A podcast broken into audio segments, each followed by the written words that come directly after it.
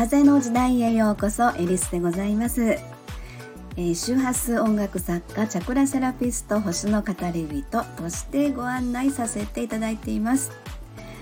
はい、えー、昨日はですねちょっとあの番組のチャンネル名チャンネルの説明ということでですね更新いたしましたみたいなことで、えー、チャンネル説明を読む回というご案内でございました今日はですね えちょっと立て続けになるんですが今日はレター募集用のテキストの編集をいたしました というお話になります。はい、えー、皆様のねあのレターをお待ちしていますと言いながらですね、えー、私レター募集用のテキストを何も書いてなかったっていうですねえー、大反省のもとちょっと編集の方をしてみました。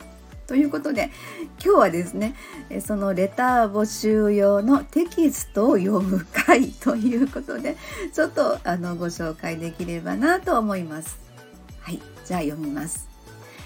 えー、このチャンネルにご興味を持っていただきありがとうございます。えー、実は周波数って案外身近なところで私たちに関わっています。曇り空の時の低気圧による頭痛苦手な人など人間関係の悩み決断力が弱いのはなぜ？愛を持って手放すとは？花粉症がひどくてつらい。これらは周波数により緩和したり解決へと導くことも可能になる。というご案内になります。目に見えない真実それこそが周波数の中に隠されているのです。薬ではないので副作用は一切ありません。